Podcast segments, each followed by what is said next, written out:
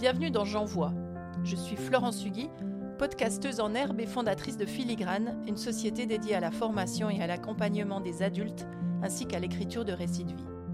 Pour ce premier épisode, la contrainte narrative est la célébration. Ne serait-ce pas déjà plongé dans l'approche narrative qui m'est si chère? Écoutez les paroles des gens, écoutez aussi la petite musique de ce qu'ils ne racontent pas, mais qui fait aussi partie d'eux. Cette approche est née en Australie, un pays où Freud n'a jamais mis les pieds. J'aime bien commencer ainsi. Ça sonne déjà comme un allègement, non?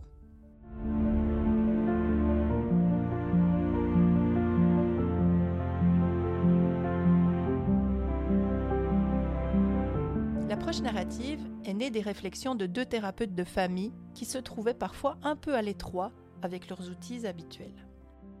Ils donneront naissance dans les années 80 à ce qu'on appelle aujourd'hui les pratiques narratives. Elles se sont déployées depuis dans un champ très vaste d'intervention, comme la thérapie, mais aussi le travail social, l'éducation, la formation et dans une très grande variété de méthodes d'accompagnement. Moi, je narrativise dans mes coachings individuels, dans mes accompagnements collectifs, mais aussi en formation d'adultes, et j'adore ça. Avant de vous dire pourquoi j'aime tant cette manière d'aborder les problèmes, je vais vous parler des grandes influences qui ont mené au développement de cette approche. D'abord, puisque Michael White vit en Australie, il est imprégné de la mythologie aborigène. Pour les aborigènes, l'origine du monde, de leur monde, se situe dans ce qu'ils appellent le temps du rêve.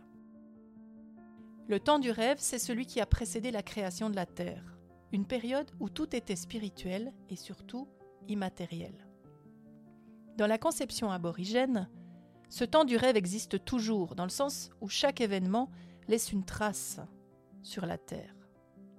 Des histoires, à chaque fois, inspirées donc par des événements, par des regards sur cette situation, mais aussi par des traces terrestres de l'histoire. Ainsi, le moindre brin d'herbe, n'importe quel rocher, et évidemment des êtres vivants racontent des histoires. C'est bien ce temps du rêve et des récits différents autour d'un même événement qui vont inspirer Michael White.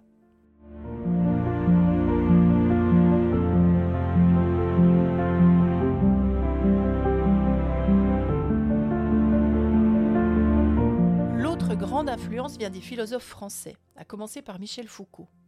Connu pour ses critiques acerbes et surtout très documentées des institutions sociales, de la psychiatrie mais aussi du système carcéral.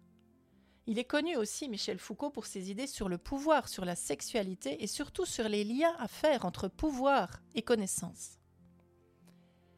Ce sont donc ces influences, en plus de la pensée d'autres philosophes comme Gilles Deleuze ou Jacques Derrida, pour ne citer que, qui vont donner naissance à l'approche narrative. C'est une idée très simple. Les récits que nous produisons en permanence sur notre vie peuvent soit nous libérer, soit nous enfermer.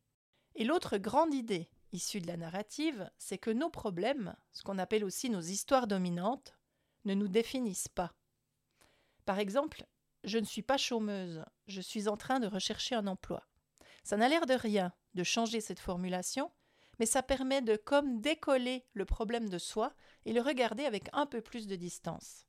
Et surtout, ça permet de se souvenir qu'en plus de chercher un emploi, je suis une personne courageuse, combative, capable de créativité, ou championne de gâteaux au chocolat lors des journées difficiles. Mais je suis aussi une amie très chère pour des personnes précieuses. Je suis reine de volleyball ou je suis virtuose au piano. Et encore plein d'autres choses que je ne pense même pas à vous dire ici. Et ces histoires préférées, elles vont fabriquer un véritable contre-pouvoir à ce qui nous plombe. Souvent, les méthodes d'accompagnement visent en fait à soigner ou à transformer des personnes. Mais en narratif, c'est pas du tout notre propos. En narratif, on cherche à soigner et à transformer des histoires et la manière de les raconter.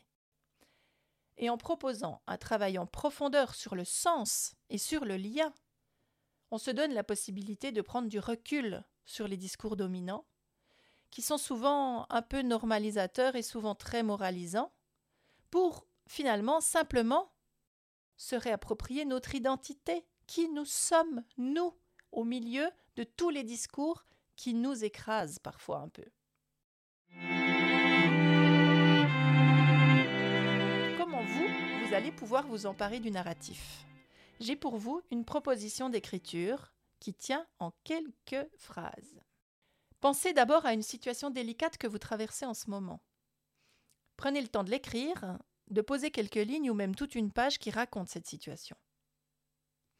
Ensuite, allez faire un petit tour, revenez, relisez ce que vous avez écrit et pointez de votre stylo ou même de votre couleur préférée tous les moments que vous n'avez sûrement pas encore racontés, mais que vous connaissez, qui vous permettent, malgré cette situation, d'être encore debout, d'être encore vivant ou vivante, et d'être en chemin.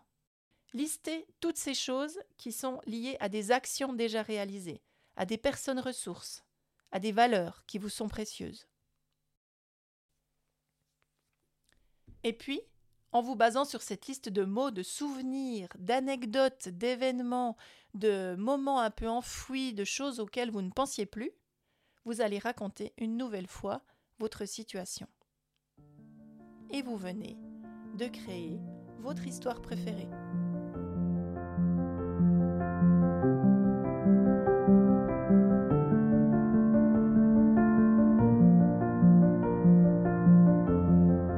Merci de m'avoir écouté jusqu'au bout. Je vous donne rendez-vous demain pour une autre étape de J'envoie.